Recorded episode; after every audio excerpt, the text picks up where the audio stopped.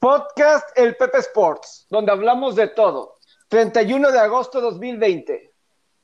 Hola, ¿cómo están? Bienvenidos a una semana más. Aquí en el podcast tenemos algo, una semana especial, porque se vienen tantos temas diferentes en esta semana que ya lo estamos planeando con todos ustedes eh, y lo vamos a, y, porque ya se acerca también el inicio de la temporada del NFL, pero vamos a tener una serie de temas muy interesantes que han estado en la plática de todos, en la plática de todos, así es que esténse muy al pendientes, sobre todo si los que nos están escuchando días después, sobre el 31, escuchen el del 1 de septiembre, porque pues saben que esta semana falleció durante el fin de semana Chadwick Boseman, quien fue Black Panther, la película de Jackie Robinson 42, y pues sé que estuvo en la plática de muchos después que falleció después de una lucha eh, contra el cáncer por cuatro años, y tenemos una plática muy especial. Entonces, si nos están escuchando días antes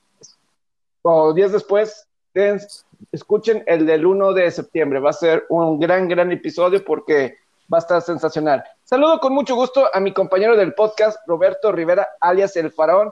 ¿Cómo estás, Robert? Bienvenido. Hola, Pepe, ¿cómo estás? Te mando un gran abrazo, un gran saludo hasta Monterrey. Como bien comentas, un fin de semana bastante movido, con mucha información, eh, tanto en lo deportivo como en, el resto de las noticias. Wakanda Forever, Descansa en paz Chadwick Boseman. Yo, yo sinceramente lo conocí con la película de 42.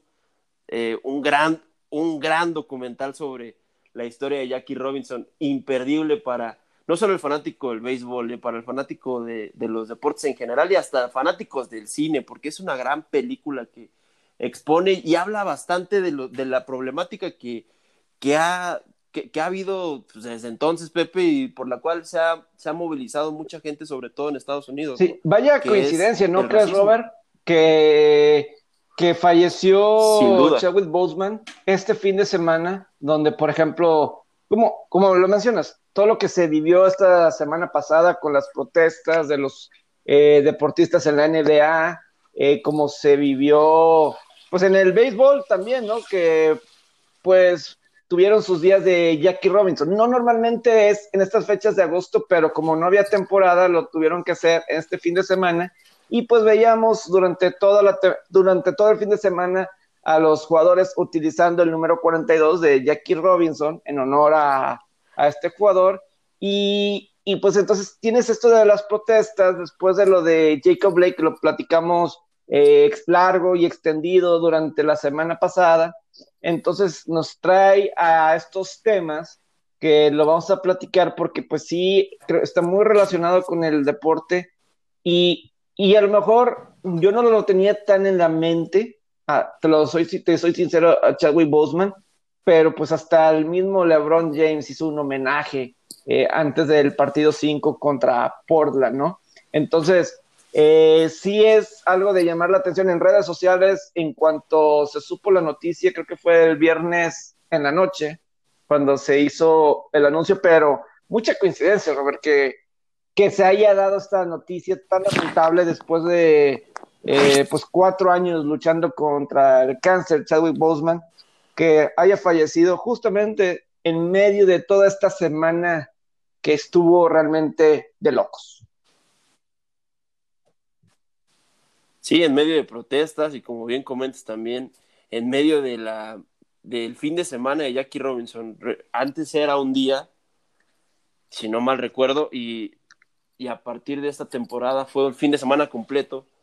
Vaya que fue una coincidencia pues, no, claro. no, tan agradable, pues porque desgraciadamente fallece, pero ya había, estaba, como bien comentas, ya llevaba una lucha bastante larga contra una pues, enfermedad tan dura como es el cáncer y pues descanse en paz y sin duda que el, que el universo Marvel está... Entonces les recordamos que escuchen el, el próximo episodio y si lo están escuchando este después, esténse seguros de que vayan, vayan al episodio del 1 de septiembre que va a estar espectacular. Dentro de las otras coincidencias con Chadwick Boseman, es que la semana pasada anunciaron que Kamala Harris va a ser la eh, junto con Joe Biden es el candidato demócrata para la presidencia de Estados Unidos y Kamala Harris está como al lado de Biden para ser vicepresidenta.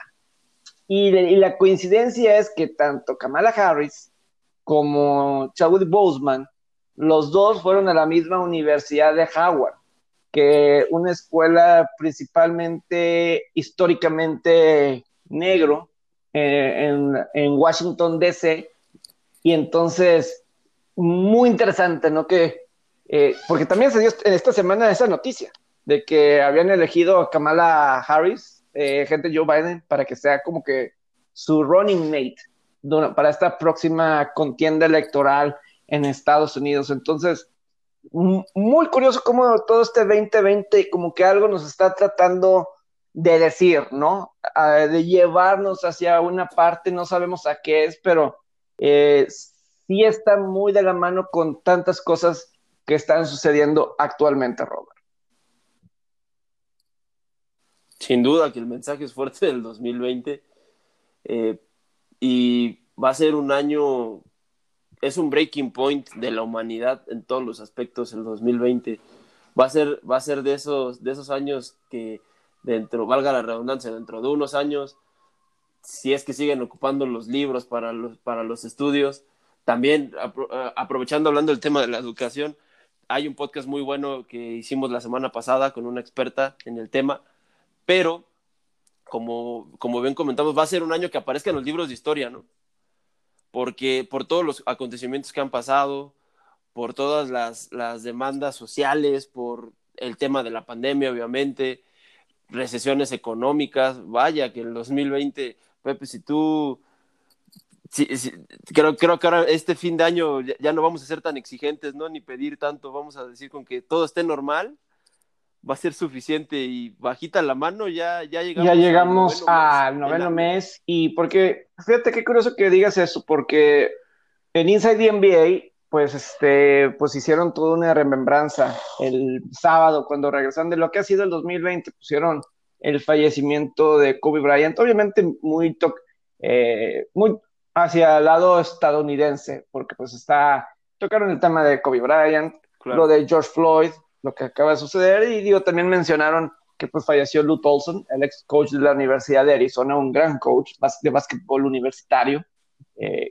campeón en la NCAA eh, a finales de los noventas, eh, y también pues mencionaron lo social y lo de Chadwick Boseman, y vaya gente así que llegaron así a, mencionar, y se les olvida, o sea, para mí el primer hecho fuerte de este 2020, Robert, para mí fue los incendios forestales en Australia.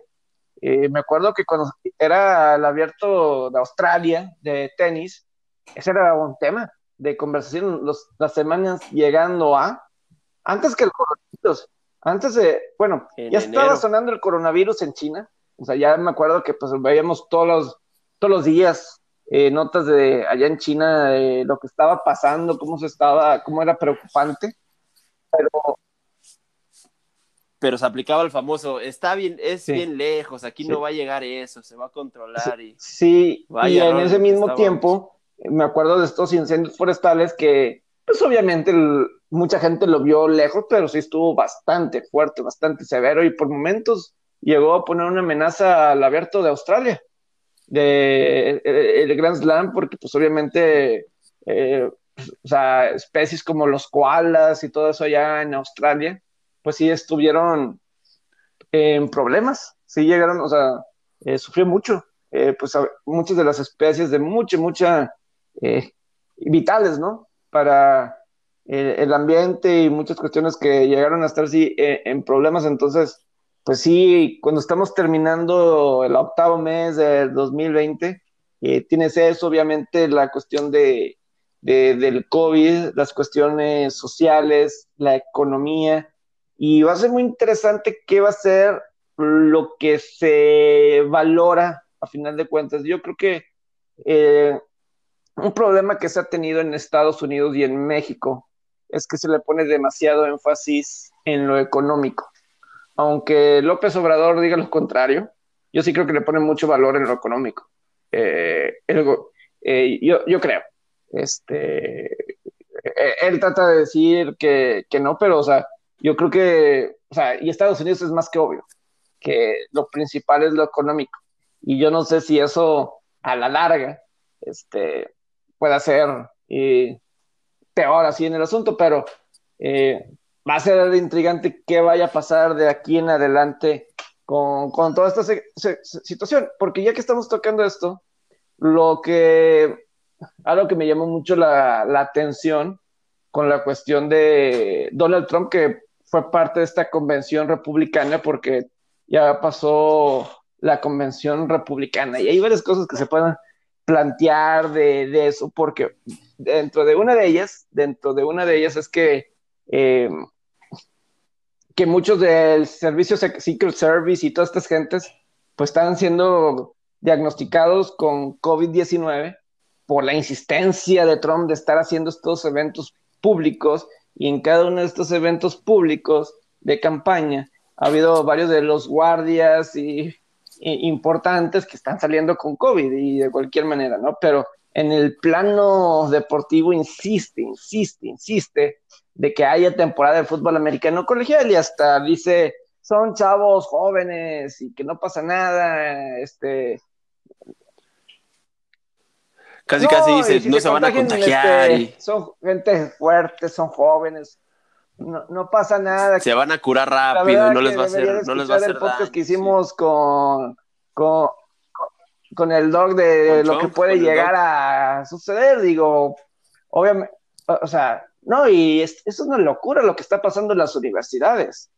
Eh, es una verdadera locura. No sé si has escuchado, pero la Universidad de Alabama tienen más de mil estudiantes con coronavirus. Es una locura. Es brutal. 1201 hasta el cierre de esta edición. Tan importante, tan numerosa. Y obviamente la Universidad de Alabama es parte de la conferencia del sureste y ellos planean jugar. Eh, la conferencia del sureste siempre ha buscado jugar. Pero tú dices, más de 1200 contagiados. Eh, no llevan mucho tiempo, este, una o dos semanas, a lo mucho dos semanas de que están en clases y, así Trump quiere iniciar eh, a fuerzas y le pone la presión al Big Ten porque los presidentes de las universidades votaron que no, pero están pensando iniciar en noviembre para el Día de Acción de Gracias por la presión de Trump. Es la verdad. Eh, están, están queriendo iniciar la temporada con toda esa presión, pero eh, también en Notre Dame ha habido no sé cuántos estudiantes así como casos.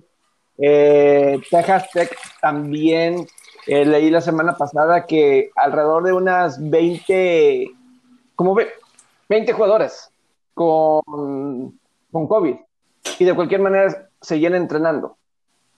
Mm, son muchos, son, muchos.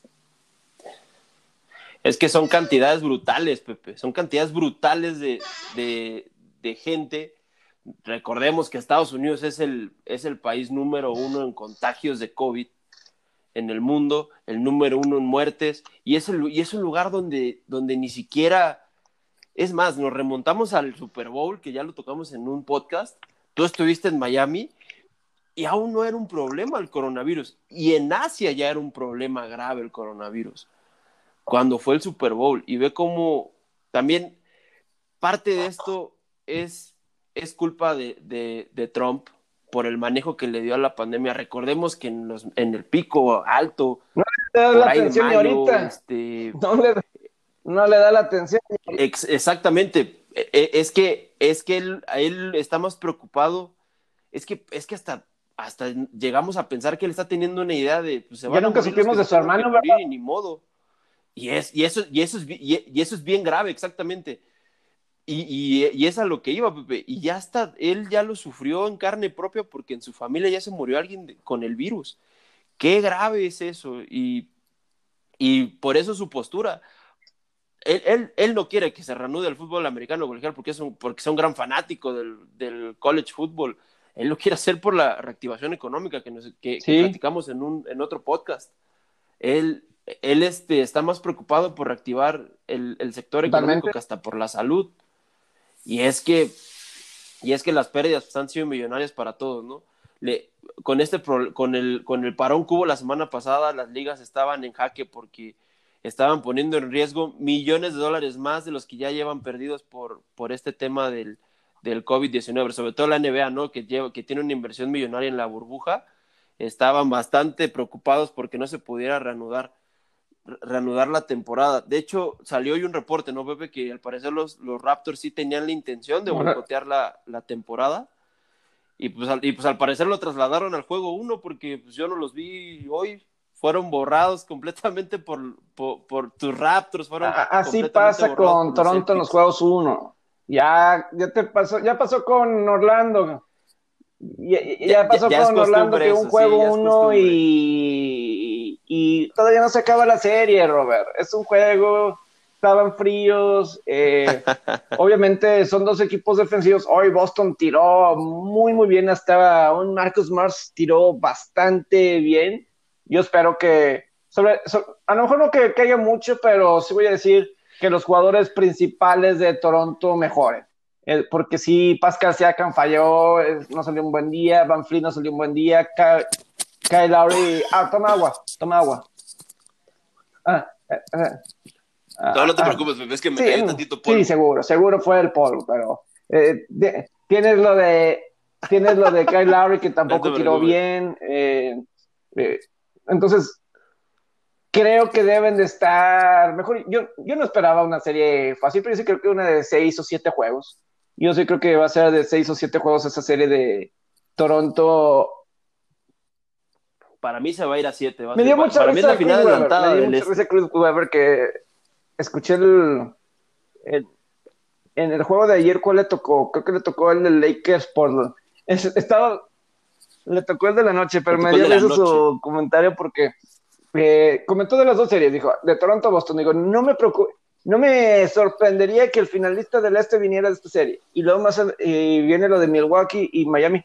Y, y no me sorprendería que de ningún de estos dos equipos saliera, pues, tiene que salir de una de los dos. Este. Eh,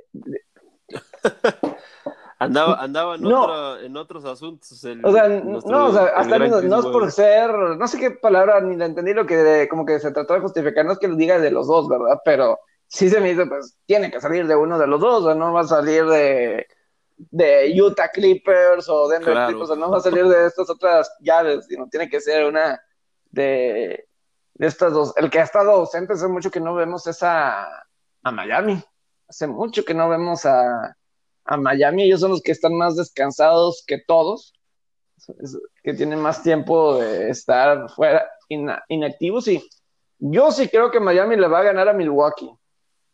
Este, creo firmemente en eso, porque tiene razón, lo de Middleton pues no ha hecho mucho, necesita comportarse como...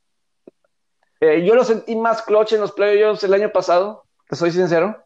Eh, para mí la razón que no le ganaron a Toronto porque Kawhi Leonard cuando lo ponían contra Giannis no, no pudo y pues faltaba el superestrella, pero sí, pero sí necesita eh, Middleton verse como el que se vio en esa final o en los playoffs del año pasado, porque yo creo yo soy súper fan de Jimmy Butler, súper, súper fan. Yo sí considero que Jimmy Butler eh, va a llegar, o sea, two-way player eh, y está cómodo porque está en su equipo.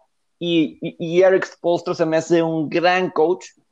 Muchos no le dan el mérito de sus campeonatos por, porque pues le tocó con toda esta era de...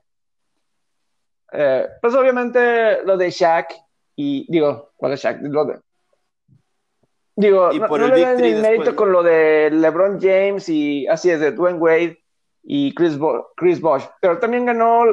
En el 2011 fue con Paul Riley, ¿verdad? El, fue, todavía estaba Paul Riley en, ese, en ese 2011, ¿verdad? Ah, pues eh, sí, ah, ah, en el 2006. en el 2006 fue cuando todavía estaba Paul Riley. 2006. Y, que es, la del Shaq con, con Wade, porque la del 2011 de hecho, es la que gana Mavericks, ¿no? Sí. Contra el Victory. sí, fue, la primera, fue, la primera, fue la primera final. Y, y, fue, una, fue una gran sorpresa. Eh, espero no estar mal en el dato, pero es, fue el primer título y el único. Hasta momento ha sido la, la única. Es que muy chistoso, muy, muy curioso. Por ejemplo, en el 2006, Dallas era súper favorito y ganó Miami. Eh, eh, es más, ahorita qué bueno que se da un tema como estos, porque el fin de semana, el viernes, eh, vi como que en ESPN Deportes tenían una lista de los equipos sin anillo, campeones sin anillos. Estaba en el Super de ESPN en español. Y, y mencionaban, y, y, algo que yo no lo creía que lo hubieran puesto, los 76ers del 2001. Y yo dije, no, ese no fue un campeón sin anillos. Si me pones individual a Allen Iverson, sí, individualmente sí, Allen Iverson es un campeón sin anillos, es un campeón sin anillos. Pero como equipo ese del 2001 de los 76ers no tenía nada que hacer con los Lakers en esa final. Sí, era, Allen Iverson. sí, era Allen Iverson solo. Sí, estaba de que Mutombo, y, pero.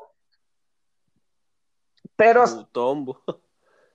No, me, lo estás elevando a un nivel que no. Pues ah, es que sí, era, o sea, estaba solo. Por poner a alguien, tenía que poner a alguien.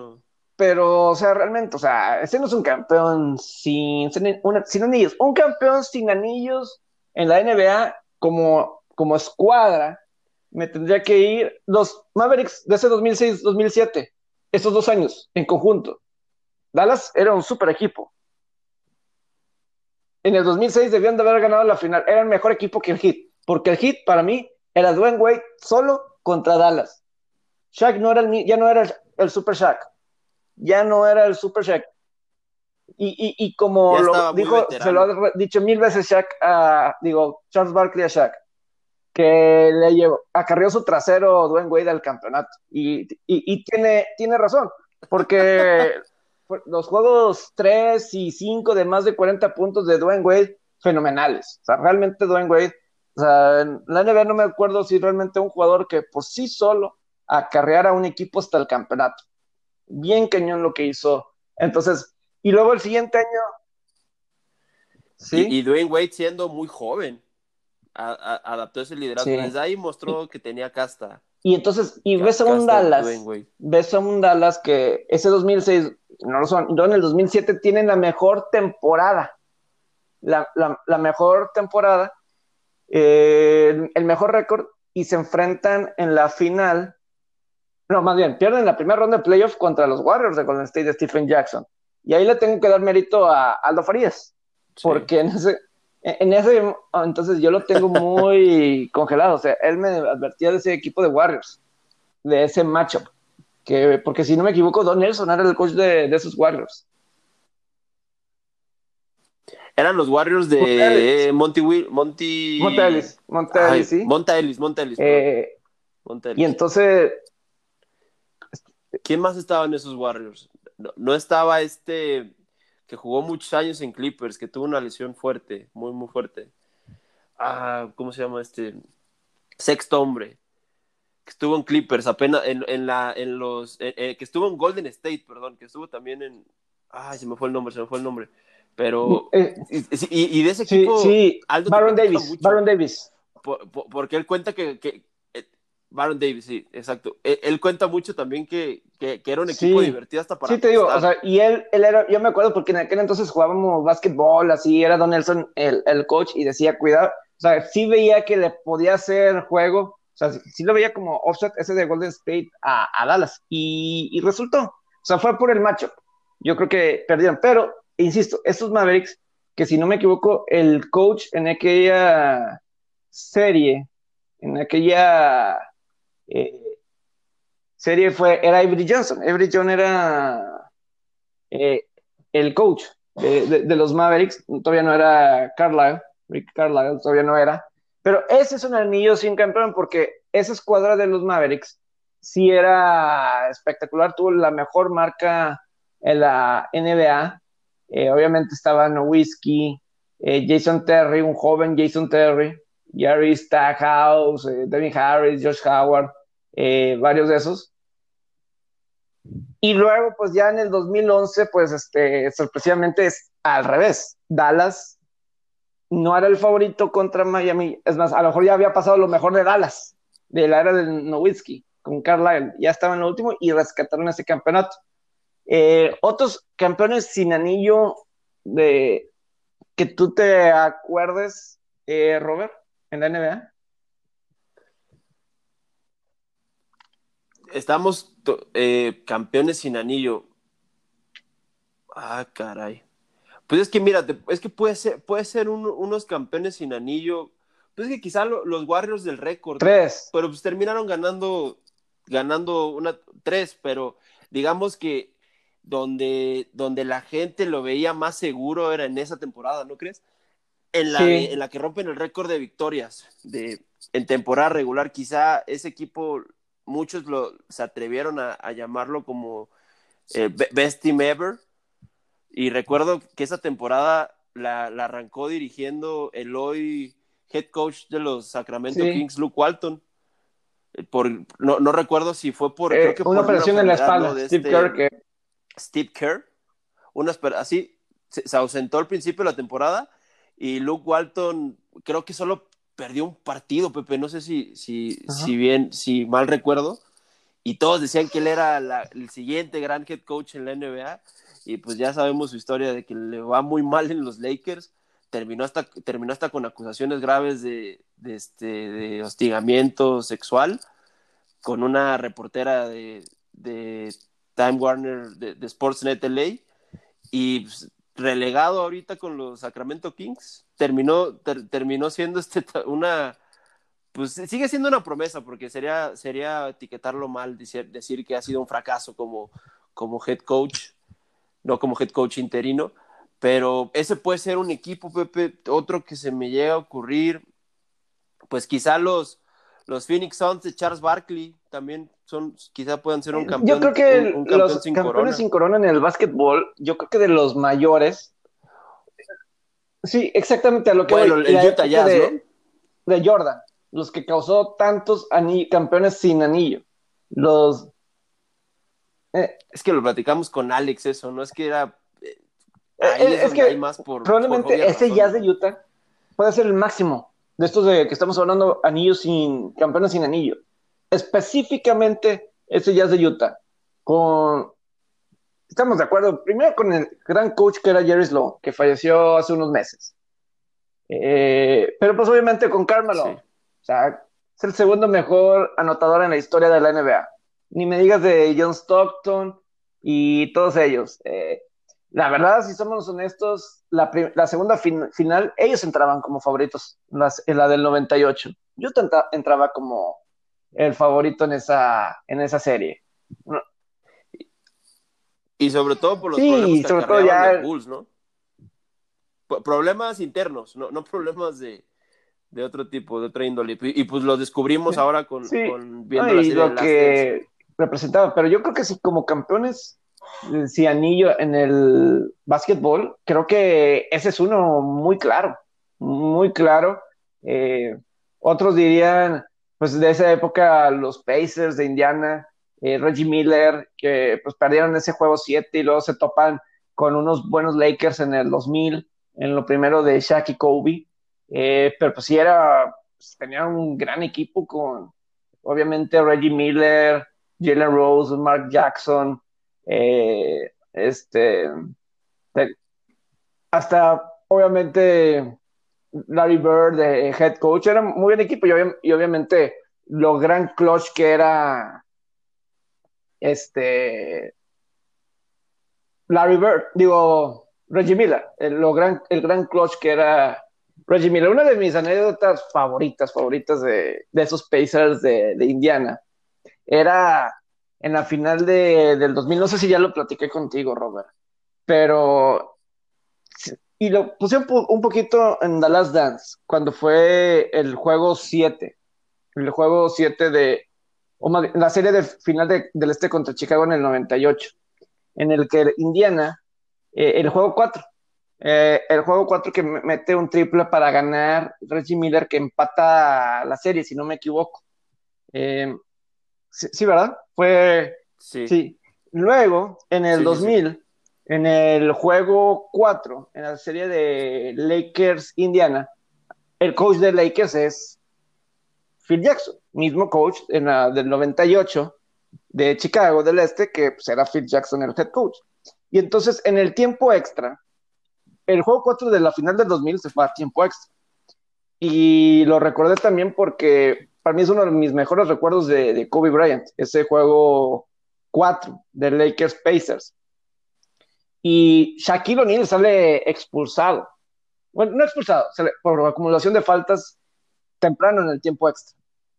Y en aquel entonces, pues todavía era Shaquille. Kobe, obviamente, era un gran jugador, ya, ya era un super estrella, pero como que se veía como ya como que era el principal y Kobe, pues no sabemos, nunca ha estado en una final, ¿no? Y con la presión y todo, ¿no? Entonces la serie estaba 2 a 1. Y si hubiera ganado Indiana ese juego 4 específicamente, se empataría la serie, se hubiera empatado la serie. Y, y pues quién sabe qué hubiera pasado. Pero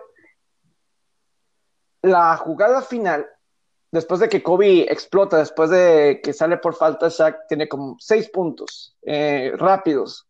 El Kobe. Y pues tiene todavía una oportunidad. Este, eh, tenía oportunidad Indiana ya sea de dos puntos o para empatar o triple para, para ganar, ¿no? El, triple. Y hacen la jugada y falla eh, Reggie Miller. Fue un gran tiro, pero muy apenas la, la falló, muy apenitas. Y luego en el tiempo fuera, eh, o más bien después de que se acabó el, el, juego, NBC, que eran los que transmitían en aquel entonces la, la NBA, las finales, las finales. Eh, ponen donde Phil Jackson está hablando con los Lakers y dice, yo ya he estado en esta situación previa. Y pues como que ellos tenían la, o sea, le dice, esto es lo que van a hacer porque estaba recordando el tiro que, que Reggie Miller encestó eh, contra Chicago en el juego 4 que sabe si encestó. Es, creo que, y lo pusieron en la, en las balastas, ¿no? Y como ese tiro, sí, celebrando y todo, dijo, yo ya he estado aquí previamente. Y pues sí, y de cualquier manera Reggie Miller tuvo un gran tiro, o sea, tuvo la oportunidad y, y le quedó un poquito largo, un poquito largo el tiro, pero fue un gran, gran tiro. Y la diferencia fue tremenda, porque en lugar de que la serie estuviera 2-2, estaba 3 a 1. El juego 5 también fue en Indiana y fue una paliza de Indiana. Ya el juego 6, pues ya, ya era mucho porque los juegos 6 y 7 iban a ser en Los Ángeles y ya, y no iban a poder. Pero sí me agradó como en el 98 sucedió algo y luego en el 2000 volvieron a intentar y como Phil Jackson era el coach de Chicago en el 98 y luego con los Lakers fue el coach de Lakers contra el mismo equipo, pues era al final de cuentas Larry Bird, era al final de cuentas eh, Reggie Miller, que por eso creo que Indiana también es un campeón sin anillo. E, esa esa era de esos dos o tres años, dos o tres años, que a lo mejor ellos cuando dejaron ir la oportunidad fue en el 99, que no pudieron llegar tampoco a la final, que perdían contra unos Knicks, no, o sea, que clasificó como octavo que clasificó como octavo y llegó hasta la final contra unos Spurs que hubiera sido una mejor final, yo creo. Indiana eh, San Antonio de la que fue Knicks contra San Antonio. Pero yo creo que sí, ese es un campeón sin anillo. Y aunque dije ahorita los Knicks, pero pues los Knicks de Patrick Ewing y todavía que siempre se topaban con, con los Bulls de, Jordan y cuando tuvieron su oportunidad en el juego 7 contra Rockets, pues también perdieron. Pero yo creo que sí, en la NBA como equipo, eh, definitivamente los 76ers del 2001 no son campeones sin anillos. Ahí clasificaron, ahí clasificaron a la final porque alguien del este tenía que llegar. simplemente, porque alguien del este tenía que llegar en el béisbol.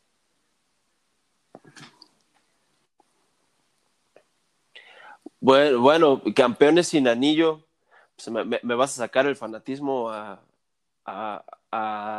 tema, Pepe. Para mí, Dodgers ha sido un campeón sin, sin anillo, sobre todo el del 2017, más que el del 2018. Fue un equipo que tenía una, una este, sincronía, estaba, era, era muy completo, parecía que había arreglado todos sus fantasmas y problemas y al final de cuentas se queda corto perdiendo en el juego 7 y de local. Para mí ese es el más reciente que yo recuerde, eh, los Dodgers del, del 2000 los del 2017 y también se habló mucho de los del 2015, cuando estaba ese, ese dúo en la rotación con Zach Greinke y Clayton Kershaw, que creíamos todos que esa iba a ser la solución y pues también se terminaron quedando cortos, pero para mí el, el más reciente que ha habido, campeón sin, sin, sin anillo. Se, pudiera decir, eh, se pudiera decir Lakers cuando, de hecho, de hecho, de, cuando siempre, ¿no? No importa qué año, se pudiera decir recientemente, sea con Don Lee, sea con, con Roberts. con Dave Roberts, que, que ojo, eh, de hecho ese equipo del 2017, recuerdo una portada, guardo la revista con, con cariño, la pude comprar en un viaje a Estados Unidos, Sports Illustrated de agosto de 2017, la portada dice Best Team Ever. Así decía la portada, lo recuerdo. Y, y, Sports Illustrated hacía un gran reportaje dando, dando a entender que quizás ese era el año, ¿no? Pero tuve la oportunidad de estar en esa serie mundial, la del 2017, tuve la oportunidad de estar en el juego 6 y 7 y vaya que... Yo, yo, no le achaco que, que Dodgers haya perdido. Yo, yo no, yo no, yo no, este, y he tenido discusiones fuertes con aficionados de Dodgers porque ellos dicen, es que... ¿Estás de acuerdo que, ¿estás de acuerdo que los jugadores sí piensan eso? Por eso, por eso se enojaron cuando se enfrentaron. ¿Estás de acuerdo? Sí, claro, sin duda. Pero te voy a decir algo, Pepe. Para el juego 7 lo perdiste en Los Ángeles. ¿Cómo te iban a hacer trampa en Los Ángeles? Explícamelo. Darvish no duró ni dos entradas en el juego 7. Y el juego, y el juego 2 se lo, se lo sacan a. Fue un blown save de Kenny Jansen. ¿Eso cómo te lo explicas? Donde, donde quizá pudiera haberse levantado una sospecha o haya habido polémica. A lo mejor fue en ese juego 5 que, que, Sí, no, fue uno de los mejores juegos de la historia. El que, el, ese, uno de los mejores juegos de la historia de la Serie Mundial, que para mí quizás sí se me hacía un poco increíble cómo Kershaw había tenido una postemporada brutal, había tenido un juego 1 brutal, rayando en la perfección una postemporada, y en ese juego parecía que que Astros sabía todo lo que le iban a tirar. Le pegaron al slider, le pegaron a la curva, le pegaron a la, recta cortada, le pegaron a cada uno de los picheos de Kershaw. De hecho, yo veía a Kershaw desconcertado con cara de, es que, ¿qué está pasando? Ahí quizás sí, te, se las compro, de que quizás ese juego pudo haber sido donde haya habido trampa de Astros, pero aunado a eso, para mí fue más que Dodgers dejó de hacer que lo que Astros pudo haber hecho con lo del robo de señales. Yo, y, te digo, yo estuve en el juego 6 y en el 7. Yo, yo, yo vi a Darvish tirando, tirando mal ese juego, el juego 7, sinceramente. Y el juego 6 se lo terminan remontando a Verlander en la sexta entrada, porque fue un duelazo de pichón entre Rich Hill y, y Verlander y después un gran duelo de bullpens. Pero el juego 7 prácticamente en, en, las dos primeras entradas Springer lo sentenció muy rápido y el, y el equipo ya no reaccionó igual. También ese fue el último juego de Andrés. Ya estás desahogado. los históricos después de que ya, ya, después que sacaste toda esa frustración, ya, ¿verdad? Todavía no. yo creo que la, la el, el, no, la resiliencia yo la tuve el, el camino. ¿Conoces Dodger Stadium? Ok. Eh, por ejemplo, ¿conoces el eh, por fuera, con todo lo de Houston ahí eh, grabamos. Sí, pero ves que está en una zona céntrica. O sea, tú, o sea, es como, es como si pusieran, eh, lo voy a ejemplificar aquí en Ciudad de México, como si pusiéramos un estadio de béisbol cerca del centro histórico así lo tomo el de Houston. Bueno, el Dodger Stadium está en una zona aislada. Está en, la, está en Chávez Rabín, que son unas colinas, y si tú no vas en coche, el estacionamiento es gigantesco, el Dodger Stadium, y es un tráfico brutal para salir de, el Dodger Stadium y para agarrar la, la carretera a las 5. Es brutal. Pero si tú no vas en coche y te quieres ir caminando, tienes que caminar unos 10, 15 minutos para salir a, a la primera avenida que es la Vince Colley Avenue y te tienes que caminar otros 5 minutos para salir a otra avenida que es donde ya pasan los camiones y ya es una avenida normal de ciudad. Yo, yo, yo me acuerdo que en ese juego 7 todavía me quedé viendo el, el post-game, la celebración de Astros, estaba ahí David Ortiz, Alex Rodríguez, este Ken Rosenthal, todos los de la transmisión de Fox. Me acuerdo que salí del estadio como a, como a las doce y media de la noche, hora de Los Ángeles. Yo no lo podía creer, estaba en shock. Yo, yo, yo estaba muy frustrado porque decía, es horrible perder un juego 7. Yo tenía idea de lo que era perder un juego 7 y menos en casa. Y fue algo brutal. Y yo creo que ahí fue donde, donde me desahogué, Pepe. Ya, ya, no, no te puedo decir que está superado, porque pues, lo vas a superar hasta que sean campeones. Ahora sí. Y parece ser que este es el año. Aunque, eh, pues, eh. pues, ¿cómo ves al equipo? La verdad, yo creo que Mookie Betts sí era la pieza que les hacía falta está poniéndose bastante interesante lo del trade deadline. Apenas, apenas jugaron contra Texas, contra, contra Lance Lynn, que ha sido uno de los, de los posibles trades que podría agarrar Dodgers, pero yo creo que Dodgers no necesita nada. ¿eh? Con este equipo puede dar mucha pelea. Para mí les hacía falta una no van a ser campeones. algo les va a suceder. Algo les va a suceder en el momento. no sé si sea padres, sea bravos en algún momento. Eh, o ya, padres está, padres está muy activo. O ya en la serie, o ya en la serie eh, mundial. Algo va, algo va. Padres está jugando a un muy buen nivel. Esta semana tuvo, ¿Quién? no tuvo buen, buen desempeño tuvo ahí una serie bastante malita contra Seattle, este, San Diego. Pero, le fue, yo creo que a Morland, a lo mejor que dar mucho mérito a los Dodgers, pero yo creo que los padres estuvieron mejor de lo que de lo que piensas la remontaron un juego contra Seattle y, y contra Colorado ganaron la serie pero contra Seattle, uno de los peores bullpens, ah, pero ah, perdieron la serie contra Seattle. Pero ese, ese sí era un juego divertido. Eh. El problema es el bullpen, pero es un equipo divertido. Y. Eh, entonces, ah, sin duda. es un equipo bastante. No los menosprecies, no los menosprecies. Eh, no, no, no, para nada, al contrario. Yo estoy diciendo que San Diego se está armando bastante bien y, y se vienen buenos años de San Diego porque la base de ese equipo es muy joven. Trent Grisham, Jake Cranerworth, Fernando Tatís, tienen firmado por muchos años tanto a Eric Hosmer como a Manny Machado, el mismo Will Myers. Yo creo que lo que les falta eh. apuntalar es el picho abridor. Si llegan a traer un, un as de verdad, un as, un, as calibre Grinky, Verlander, Kershaw, o sea, alguien ya consolidado en la liga. Eso yo creo que es la pieza que les hace falta. En el trade deadline agregaron buenos jugadores. Trajeron a Mitch Morland de Boston, Austin Nola de Seattle.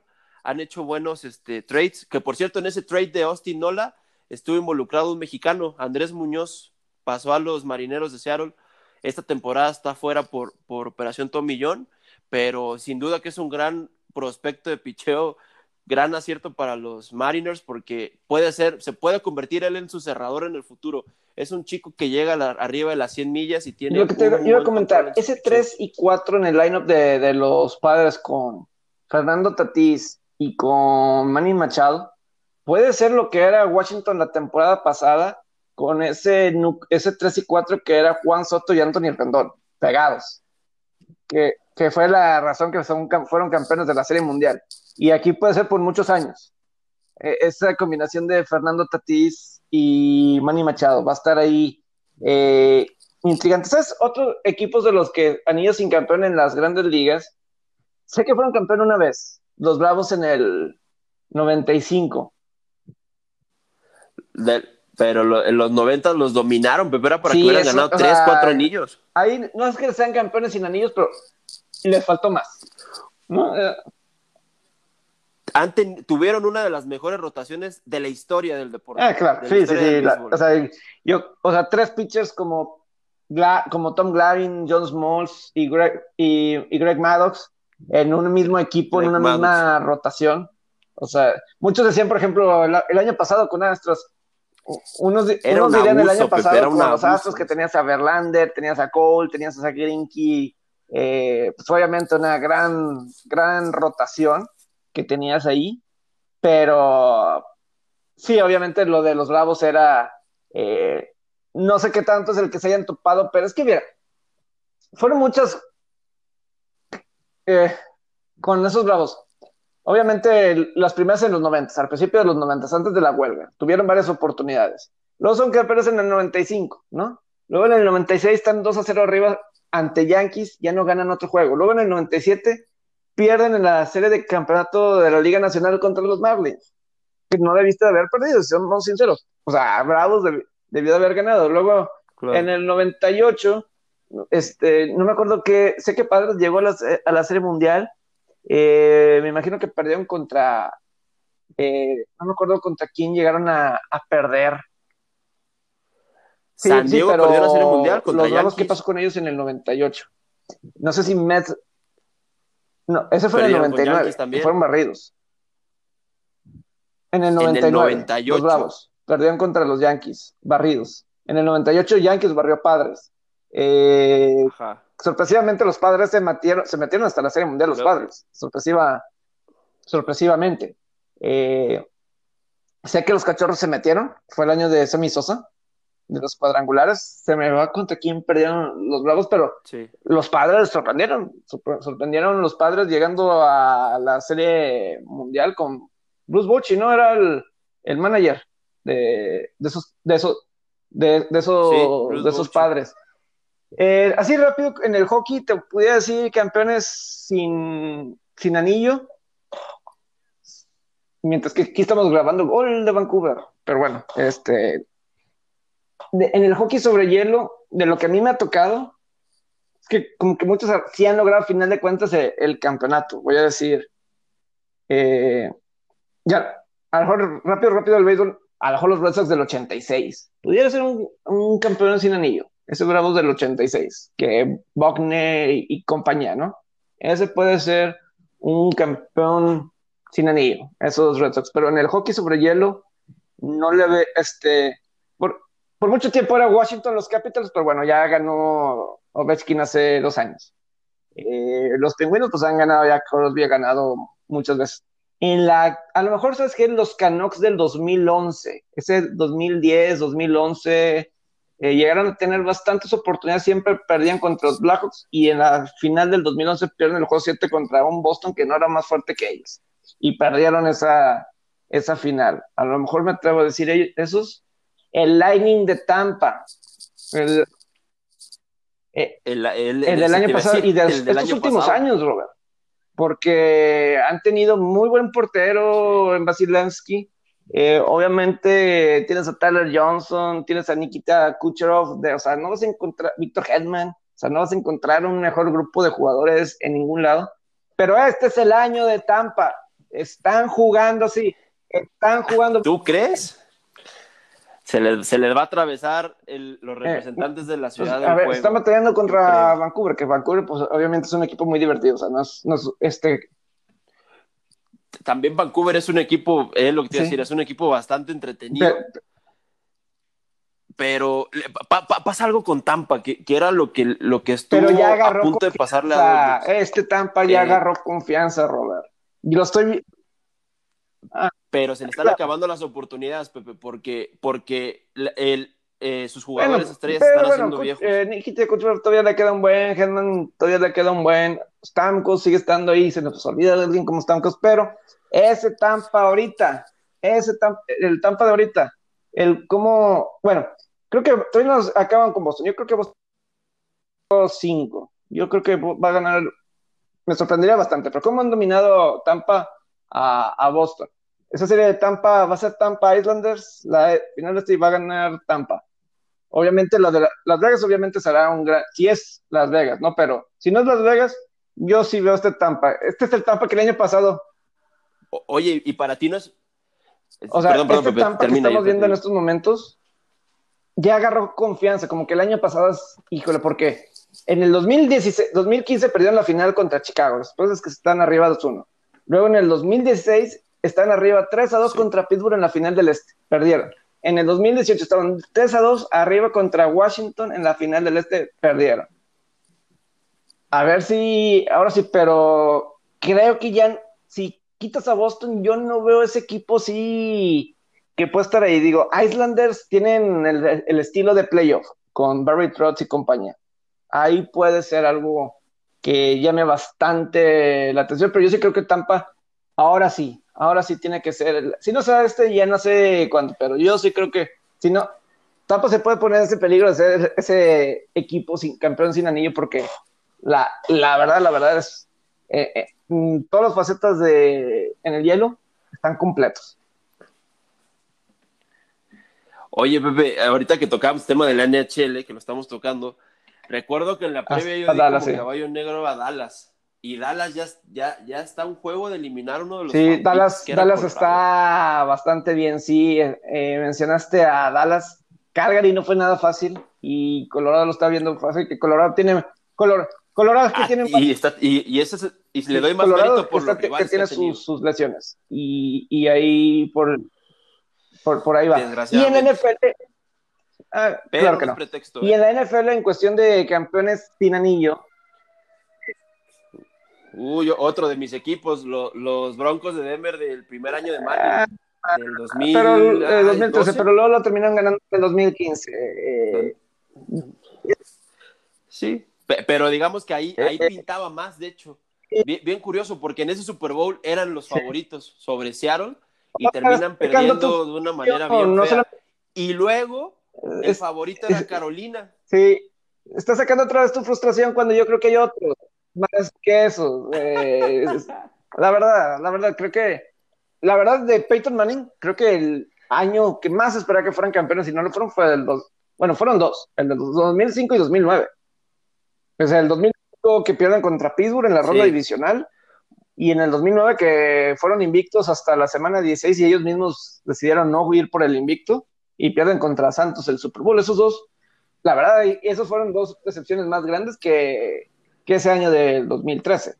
La, la, la verdad, creo yo. Eh, en, en otro de los... Los Patriotas del sí, pudiera ser, pudiera ser. Lo digo porque, pues, porque iban a ser el segundo equipo. Esa es en cuestión de, a lo mejor, de frustración, ¿no? Este, para mí, por ejemplo, los vikingos del 98, los vikingos de Minnesota del 98, con el, año de novato de Randy Moss, con marca de 15 y 1, sé que Denver 14 eh, y 2 con, fue, eso fue el bicampeonato, ¿no? De los Broncos con John Elway. Pero esos vikingos de, eh, de ese 98, Chris Carter, Randall Cunningham, y compañía, Robert Smith de corredor, uno de mis corredores favoritos de los noventas.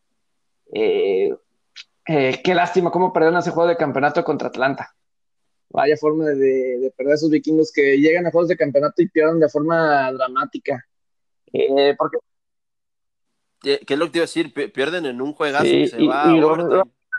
contra los Santos también en el 2009 también se van a overtime y, pierden con Brett Favre y compañía. Entonces, los vikingos es una franquicia de anillos sin campeón porque pues, los cuatro veces que llegaron en los 60s y 70s eh, con Bob Grant y compañía, con grandes equipos y no pudieron ser campeones y luego acá. Eh, si tú me hablas de una franquicia que nunca ha ganado un Super Bowl y se merece un Super Bowl ganado, eh, creo que son los vikingos. No han llegado desde el Super Bowl 11. Y te digo, llegaron a jugar el campeonato en el 87 que bueno, ese año del 87 de milagro llegaron, no tenían por qué llegar hasta esas instancias, llegan con marca de 8, 7, 15 juegos porque hubo huelga, pero sorprendieron a unos 49ers de Bill Walsh y Joe Montana, una de las sorpresas más grandes. San Francisco nada más perdió un juego ese año en temporada regular y les lo sorprendieron en temporada regular, en la postemporada, y a Washington les ganó. Eh, pero pues está en la final de conferencia en el 98 en el 2000 pues fueron apaleados por gigantes. Pero si hablamos de una franquicia que se merece un campeonato, yo creo que más que cualquier otro, yo sí diría que, que los vikingos, porque ha sido una franquicia muy competitiva. Yo creo que en cada década sí encuentras. Eh, ahorita ya lo estamos diciendo, diciendo, o sea, hubo juegos de campeonato a los vikingos. Pues en el 69 llegaron al Super Bowl, fueron campeones de la NFL, por ponerlo así, los 70s, ya dijimos 80 una vez que llegó a final de conferencia, en los 90s y 98 llegaron una vez, en los 2000 dos veces llegaron a juegos de campeonato, ya esta década pasada llegaron una vez a la final de conferencia que fue el 2017 contra Filadelfia. Eh, entonces, eh, pues sí han tenido sus bastantes, bastantes oportunidades y creo que el destino le merecería mínimo que ya hubieran llegado a otro Super Bowl.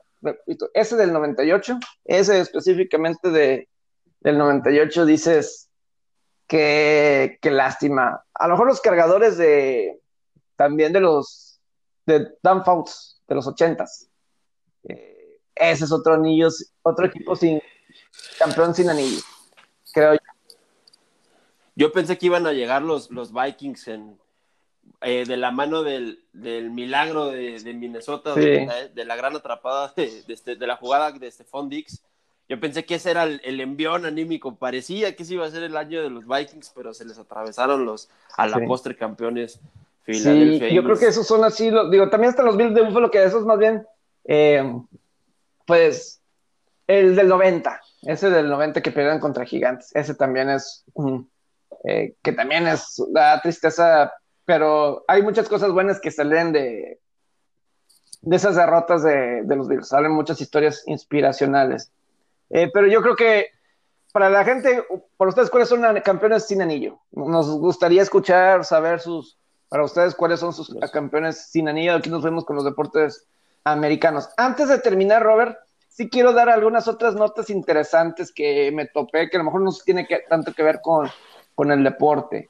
Eh, leí que Coca-Cola eh, está pensando hacer 4.000 buyouts, es decir, como que terminar los contratos de de 4.000 eh, principalmente creo que en Estados Unidos, lugares así, por, este, porque pues, han tenido un año diferente con la pandemia, por algo muy interesante que chequé y que decían que la mitad de las ganancias de Coca-Cola, y pues tiene mucha lógica, no me lo hubiera imaginado, pero tiene mucha lógica pues viene de eventos deportivos, viene de cines, viene de eventos como conciertos o eventos sociales de mucha gente, y pues eso no lo ha habido en el 2020, entonces, pues Coca-Cola, relacionado con los deportes y todo eso, eh, pues ha sido otra víctima de este 2020.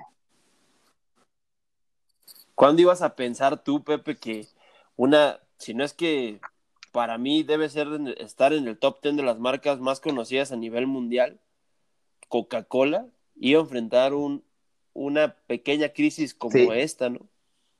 Cuando e, era algo impensable y sobre todo en, un, en un mercado como el de Estados Unidos, donde el cual, pues Coca-Cola es el, es el protagonista, eh, o sea, está sobre, encima de Pepsi, sin duda, las cadenas de, de comida rápida, los estadios, buscan tener sobre otras marcas a Coca-Cola, pero como bien comentas, esta es una ficha, esta es una hilera de fichas de dominó y, cae una y, caen varias y se llevó entre la entre sí con el espectáculo que, como no hay espectáculo sí tiene mucho sentido porque cuando vas a un evento de y eso sería muy interesante de las cerveceras eh estamos tocando ahorita de la NFL digo, de la Coca-Cola, pero yo creo que las cerveceras debe ser algo similar, porque pues cuando vas a eventos como conciertos, bueno, en cines obviamente no cervezas, pero lo que son partidos,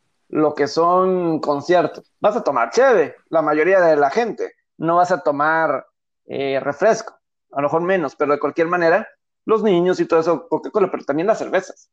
Eh, me imagino que muchas de las ganancias vienen también de esos tipos de eventos. Entonces, eh, ¿te imaginas cuántas cervezas no se ha vendido en todo este año en el fútbol?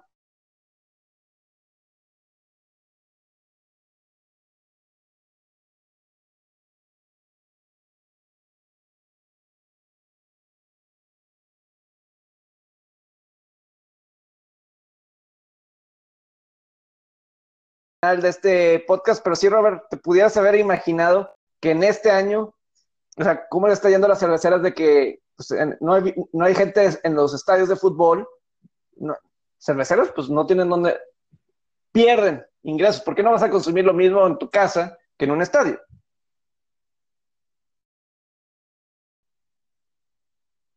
Pero bueno, ya estamos llegando al final de este podcast.